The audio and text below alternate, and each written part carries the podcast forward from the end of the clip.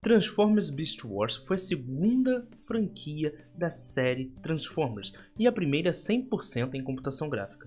A série se destaca por mostrar robôs que, diferente da série original, se transformavam em animais e seguia o embate dos Maximals versus os Predacons. E sabendo que ela será a base para o novo filme da franquia, vamos relembrar algumas curiosidades. A série se passa 300 anos após a série original, a então chamada Generation 1 ou primeira geração em PTBR. Desta forma, as duas facções rivais, assim por dizer, são na verdade descendentes dos Autobots e dos Decepticons originais. A série tem uma grande utilização de viagens no tempo, isso inclusive permite que tanto Optimus Prime quanto o Megatron original eventualmente apareçam na série. E falando em Megatron e Optimus Prime, o líder dos Maximals é Optimus Primal, um descendente direto dos Autobots, e que adota esse nome como uma forma de homenagear o líder jurado original. Já o vilão é Megatron.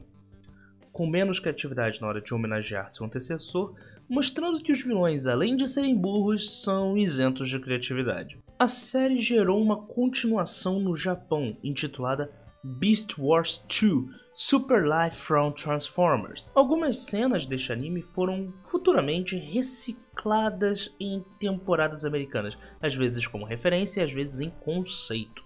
A série também gerou dois videogames. O primeiro, um jogo de tiro, o famoso FPS, chamado Beast Wars Transformers.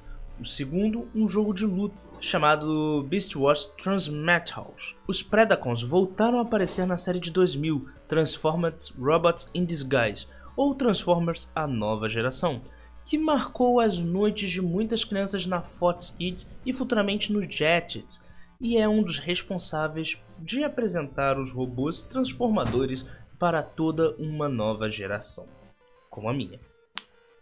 Mas e aí, você tá animado com as notícias do novo filme da franquia Transformers? Gostaria de saber mais sobre o filme, mais sobre Transformers? Comenta aqui embaixo que quem sabe eu não faça mais alguns vídeos. E se você está ouvindo a versão em áudio nas plataformas de podcast, não se esqueça de ir ao YouTube para dar aquela moral também. Obrigado pela audiência, um forte abraço e tchau.